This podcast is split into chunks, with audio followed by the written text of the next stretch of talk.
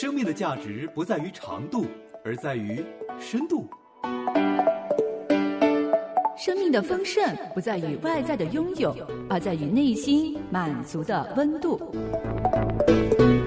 生命的质量不在于如何活着，而在于活着的高度。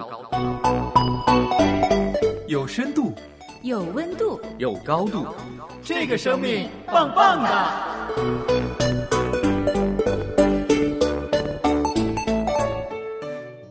好，这里是这个生命棒棒哒节目，我是蓝冰燕，今天为您带来人生故事，故事人生。生死其实每一天都在我们身边上演，生我们每个人都经历过，体会过了，而死亡呢，我们也眼见耳闻过不少，但终有一天，我们每个人都需要亲历品尝死的滋味。这话也许不太好听，但却是实实在在的，逃也逃不掉。那不如直面它。在今天的这个生命棒棒哒节目里，第一个人生故事，我们就来听听主人公谈一谈生死。人生充满故事，故事里诉说人生，聆听人生故事，品味故事人生。人生中充满故事，故事里诉说人生，聆听人生故事，品味故事人生。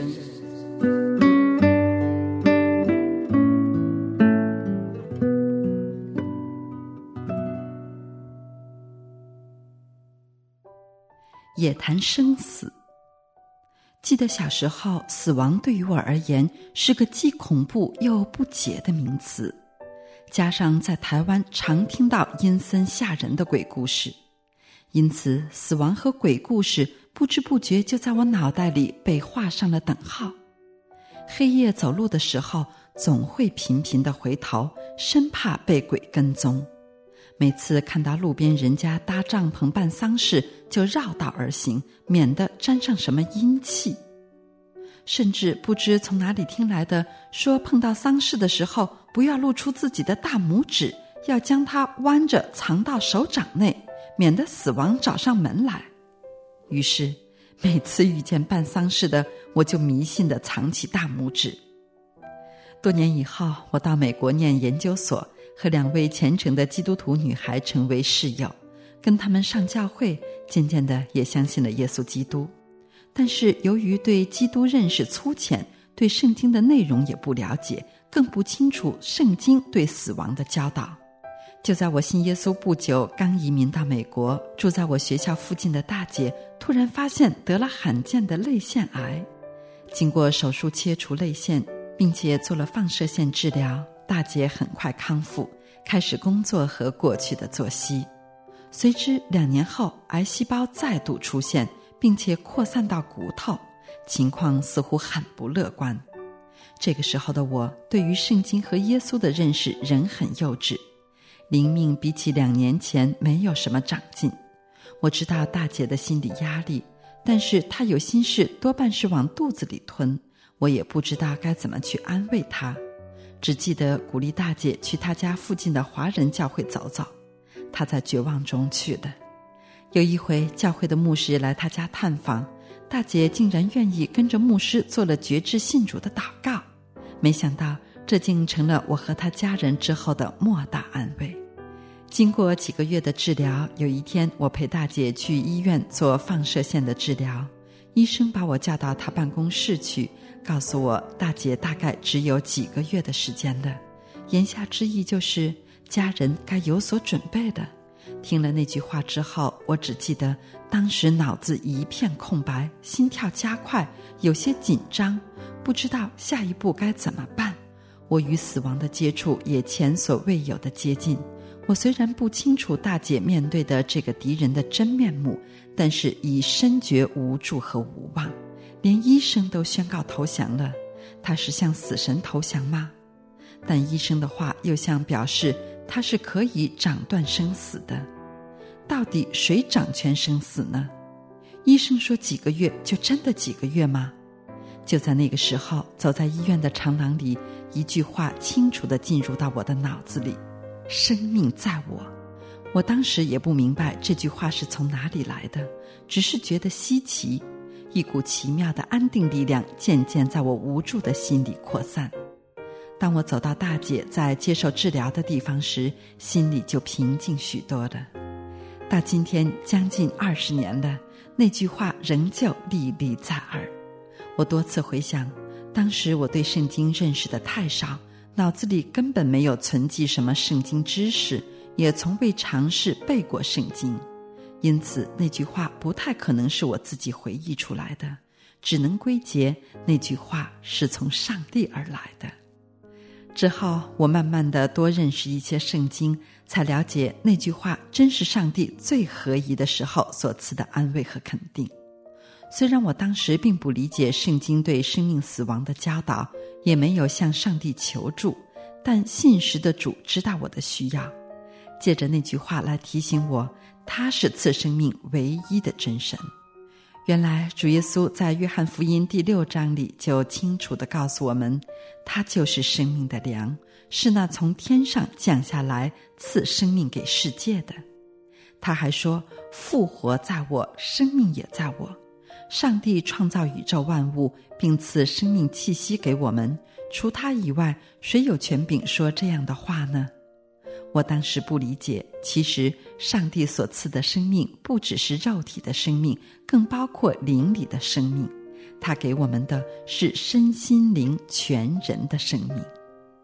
不久，大姐还是离世了，但是我相信，在她肉体生命结束的那一刻，她的灵魂与上帝同在。是一个新的开始，上帝对他的救恩和恩惠更延续到他两个当时才读初中的孩子，他们日后也分别信了主耶稣，并建立了基督化的家庭。因着这个经历，我对死亡的认识也开始转变。借着圣经，我渐渐明白，死亡对相信耶稣基督的人而言，不过是一个转折点，像一道门。当我们咽下地上的最后一口气时，也就马上接着吸入上帝乐园里的第一口气，这过程就像是从一个房间步入另一个房间一般顺畅。原来死亡不是那么阴森可怕，而是与爱我们的上帝永远同在。然而，我们能如此坦然面对死亡，乃是因为耶稣已经为我们战胜了死亡。由于人类始祖亚当悖逆创造他的主。罪从此进入世界，人与公义的上帝分离了，死亡也因而成为每个人都要面对并且要付上的代价，没有人能例外。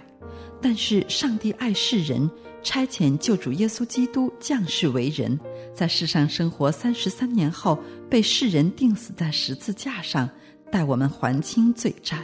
耶稣死后的第三天复活。叫信他的人都可以借着他得永生，这是何等的安慰啊！这种安慰，我在基督徒的追思会上常得到印证。在伤心之中，他们的家人仍然有盼望。死亡对他们而言只是短暂的分离。有一天，信主耶稣的人都能在天上与家人重聚，共度永恒。对我这样喜爱清仓大折扣的人，面对生命这一项。我实在不得不承认，耶稣提供给世人的实在是太便宜我们了。圣经说，只要口里承认耶稣为主，心里信上帝叫他从死里复活，就必得救。其实能进入完美的天堂，怎是我们靠捐款行善就能拿到资格证的呢？如果如此，天堂恐怕与地上没有什么差别吧。并且，我们也未免太小看上帝公义圣洁的标准了。去年暑假回台湾探亲时，偏逢久病的四叔过世，丧礼中按习俗，亲人需拿长筷子挑拣火化后的骨头。看着大小不一的灰白骨头散在一滩细粉状的骨灰里，我对圣经所教导的。我们是上帝所创造的有灵的活人，就更加肯定了。肉体本是有机物质，火化可以成灰，但人的灵魂怎是骨灰所能够包藏得住的呢？四叔的肉体可以成灰，但他对家人的深情并幽默温和的性格，怎能是火化就能够消灭的呢？我没有办法相信人死如灯灭，如圣经上所说，人是上帝所造的，并且人都有上帝所赐的灵，这灵是不会消灭的。因此，灵的去处比我们的肉体生死更重要，因为肉体是短暂的，灵是永恒的。上帝应许我们，他爱世人，甚至将他的独生子赐给我们，叫一切信他的不至灭亡，反得永生，并且信主耶稣的人，虽然死了，也必复活；凡活着信他的，必永远不死。这里所说的永生和不死，就是与上帝同在，进入完美的天堂。永生的反义是永死，是人离开上帝后的结局。按圣经记载，那将是个火湖，聚集一切罪恶、黑暗、痛苦不堪的地方。有时听见人抱怨生不如死，其实，在世时的痛苦尚有结束的一天，但死后如果灵魂到地狱里，痛苦就永无止境了，我们怎能不考虑死后的去处呢？如今再经过办丧事的地方，我不用再藏住大拇指了。我知道我的生命在永生上帝的手中。因着对死亡的认识，我可以对生有更豁达清楚的看见。孔子说：“未知生，焉知死？”可惜他已不能为这句话辩解的。其实我的认识是。因知死而知生，因为对死亡有了正确的认识，便知道该如何过现在的日子。今天，上帝不但赐我们永生的盼望，他也应许借着圣灵与我们随时同在，帮助我们过在地如在天的生活。信耶稣对我而言，就像脚踏车的车链顺当的挂在该挂的位置，因此脚踏车骑起来很顺畅。让我们的生活更有条理和秩序，优先轻重更分明，个人也更知道如何办好自己的角色。现今社会里的许多问题，不都是起源于人不知办好自己的角色吗？在圣经里，不但处处是教导我们如何过日子的金玉良言，而且上帝的话语带有能力，圣灵帮助我们理解并实行圣经的教导。提摩太后书三章十六到十七节记着，圣经都是上帝所漠视的，于教训、督责、使人归正、教导人学艺，都是有益的，叫属上帝的人得以完全，预备行各样的善事。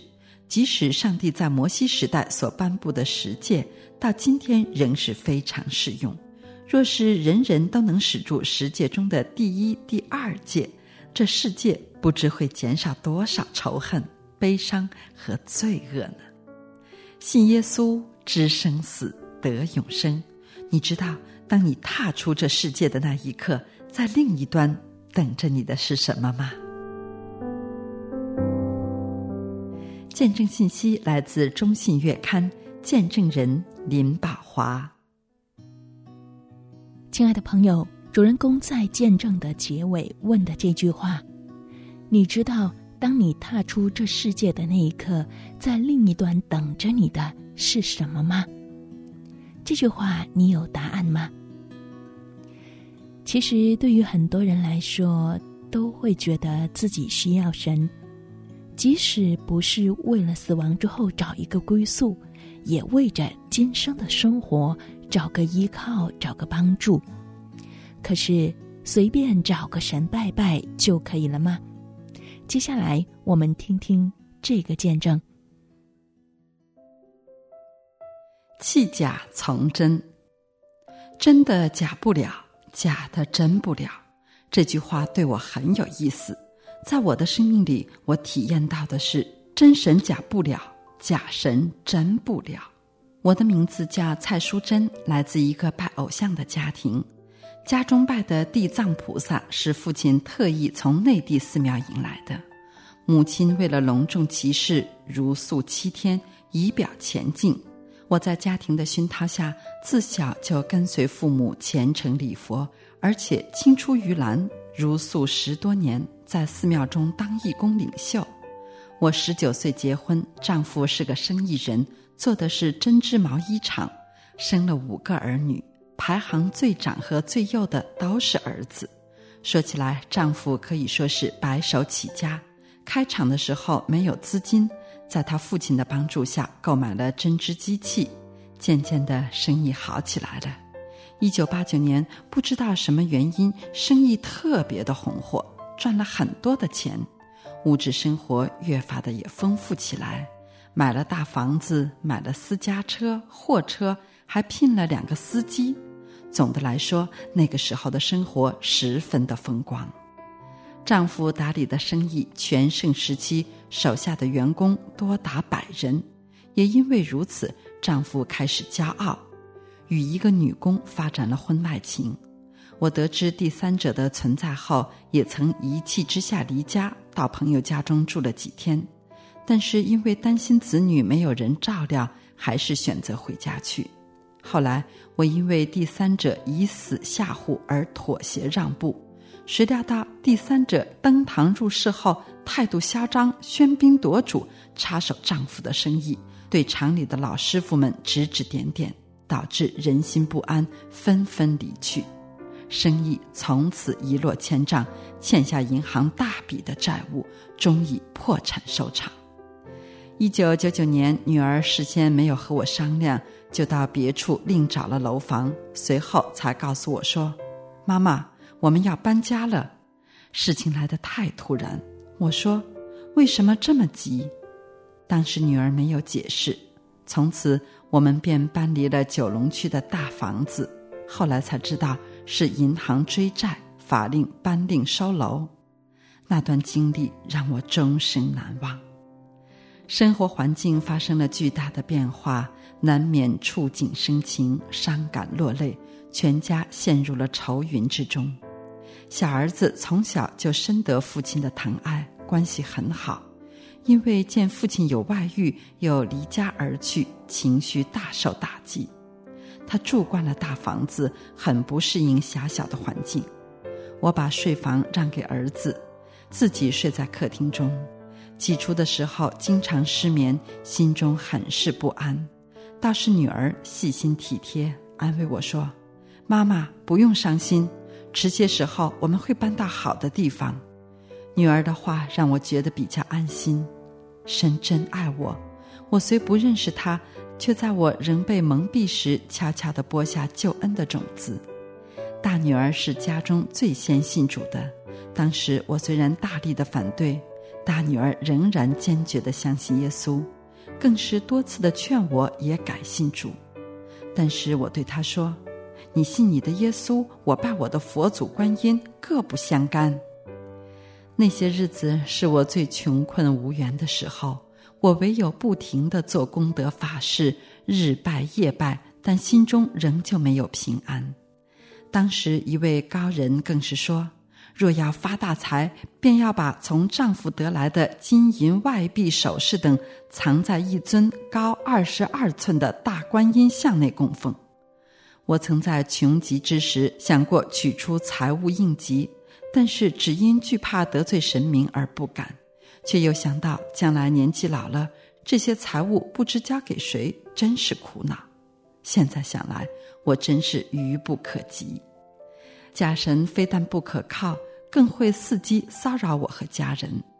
记得两千年一月的某一天凌晨，大概四点钟的时候，我一早起来诵经做早课，正在折冥钱的时候，被邪灵搅扰。他没有形体，只有一只脚站在我面前。我惊慌起来，对邪灵说：“你是谁？各归各主吧。”幸而邪灵很快离去。我也不以为意。就在这事发生后不久，小儿子出事了。一天下午，警员打电话告诉我，小儿子落海了。我不停的哭，警员安慰我，叫我不用担心，因为小儿子及时获救，已经送到医院治理，没有生命的危险。我的大女儿刚好致电回家，我告诉她弟弟进了医院的事。她不断的安慰我，还叫我放心上班，意思是想分散我的精神，不要为弟弟的情况忧虑过甚。大女儿的老板娘是一位很有爱心的基督徒，她带教会的十多位弟兄姐妹到医院探访我的小儿子，为他祷告，更是力劝我也要信耶稣。起初，我仍旧是抱着各有各法、互不相干的心态，不肯接受耶稣。事情也真是凑巧，主的工作十分奇妙。那个时候，我四处寻找法师帮忙，什么净院、什么安堂寺庙也找遍了，希望借助他们的法力来为我驱邪祈福。可是，竟然一个也找不到。感谢主的引领，教会的弟兄姐妹们十分的热心，常常到医院来为我的儿子祈祷。神更是在我丈夫的心中做工。借着这件事引导他回到家来，使我们的关系得以改善。有一次，丈夫到医院探望儿子，大女儿和教会的姐妹也在场。想不到他竟然说：“信耶稣的人真好，他们真有爱心。”我左思右想，这真是神施恩怜悯的安排。那个时候，我因工作关系不能常到医院探望儿子。也因找到法师到医院做法祈福的事没有着落，就只有一般基督徒可以常常到医院为我的儿子祈祷，让他有机会认识主耶稣。那个时候，女儿锲而不舍地劝我信主，我却心里刚硬，坚持不肯相信，但是也不抗拒教会的弟兄姐妹到我家来祷告。一天晚上，他们如常到来为我家祈祷。我在客厅的沙发上盖着被子蒙头而睡，突然有刺眼的蓝光照着我，好像宝石发出的光辉，十分的好看。我醒来，大声叫道：“好刺眼啊！”不久再见到蓝光，我就坐起身来，不再睡了。他们竟对我说：“恭喜你，耶稣爱你，你要不要耶稣救你儿子？”想到小儿子还是昏昏迷迷，神志不稳，就说。要，他们说，那么你一定要信耶稣，因为耶稣有赶鬼治病的权柄，他必能救你的儿子。我又想，拜了佛祖那么多年，家里却没有真正的得到平安，我还要拜这些偶像吗？耶稣啊，我愿意接受你为我的救主，求你帮助我。于是我跟着一位弟兄做了绝志祷告，开口接受耶稣。任性之后，另一位弟兄对我说：“要彻底把家中的偶像拆毁，又要把当灭的物抛弃。”这时我有点软弱。拆毁偶像没有问题，我都一一照做。唯独有一件事令我感到为难，就是那尊大观音像内的财物，实在舍不得丢掉。感谢主。经众弟兄姐妹再三的劝告催促，我下定决心把当灭的物彻底抛弃，当个全然归主的人。我在两千年二月二十九号，也就是我生日的当天，接受了禁礼，归入基督的名下。神真有意思，让我在这天受尽，意味着旧人已死，今天的我是新造的人了。敬礼过后的几个月。我发现自己患上了子宫肌瘤，到政府医院预约检查治疗，得等到半年以后。我把病情告诉教会的姐妹，她们恳切的为我祷告。耶稣真好，他医治了我。半年后做检查时，肿瘤竟已经消失。更感恩的是，我的儿子也已经康复，展开了新的生活。又一次，我约了亲友到茶楼品茗。出门的时候忘记带手提电话，便到附近的十四借用电话和亲友联络，才知道转换了地点。匆匆挂线后，就乘计程车前去。几经周折，终于找到他们。到结账的时候，才发觉自己不知何时遗失了手袋。大家估计是丢在了计程车里，但联络计程车公司却没有发现失物。当时我心里有一个声音。你在哪里打电话的？我立即想起来是借用电话的十四。纵然能找回手袋的机会相当低，我还是马上赶去。感谢主，我竟能在十四的电话亭内发现我的手袋安好的在原处，并且在点算内中的财物后分毫没有损失。最感恩的一件事，就是我的舅父母因为我一家的改变，也愿意相信主耶稣。我在信主后，和丈夫一起去探望舅父母，他们和我以往一样，都是拜偶像、拜假神的。这次听到我如何经历偶像的靠不得，如何弃假从真，经历耶稣所赐的真平安，成为一个新造的人。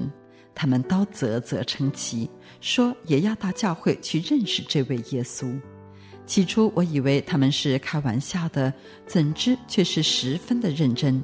于是我为他们安排到教会聚会，最后更是见证他们受尽归入基督，内心真是欣喜万分。但愿更多的人能够认识耶稣基督，早日得到真平安、真福乐。见证信息来自中信月刊，见证人蔡淑珍。耶稣，你是世界的真光，从高天灵到地上，满有真理恩典，住在人的中间。听完这一位姊妹的讲述。朋友，您有没有觉得拜错神其实是很可怕的事情？假神不但不能够帮助人，还会害人不浅。而能够真正的去认识造物主赐我们生命的上帝，却是多么可喜的一件事情，是我们生命最根本的东西。我们认识造我们的主，赐给我们生命的神。投靠他，靠着他，我们在今生可以有依靠，得平安；在永生有永恒生命的盼望。我们每个人确实都需要神，而且需要耶稣基督的拯救。但是，这并不是每一个人能够意识得到的。可能很多的时候，我们都会觉得我还好啊，不需要上帝，不需要耶稣。好像也不错，可是，亲爱的朋友，这正是我们生命最可怕的状态，因为我们意识不到自己生命的危险，以至于可能有一天我们错失得到救恩的机会。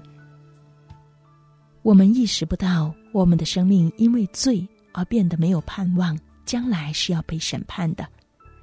我们被日常的生活、被这个世界的许多东西缠累着我们的心，朋友，但愿您能够意识到，你的生命也需要耶稣基督的救赎，愿你的生命也能得着永恒的救赎。愿朋友您能够来思考生命的起源、归宿和意义，祝福您的生命有永恒的盼望。如果朋友您在收听节目之后有任何的感想，欢迎您与我们联系。我们的邮箱地址是棒棒哒的汉语拼音 a 圈良友的汉语拼音点 net，短信号码是幺三二二九九六六幺二二，短信开头请注明棒棒哒。感谢您今天的收听，我是冰燕，下期节目时间再会。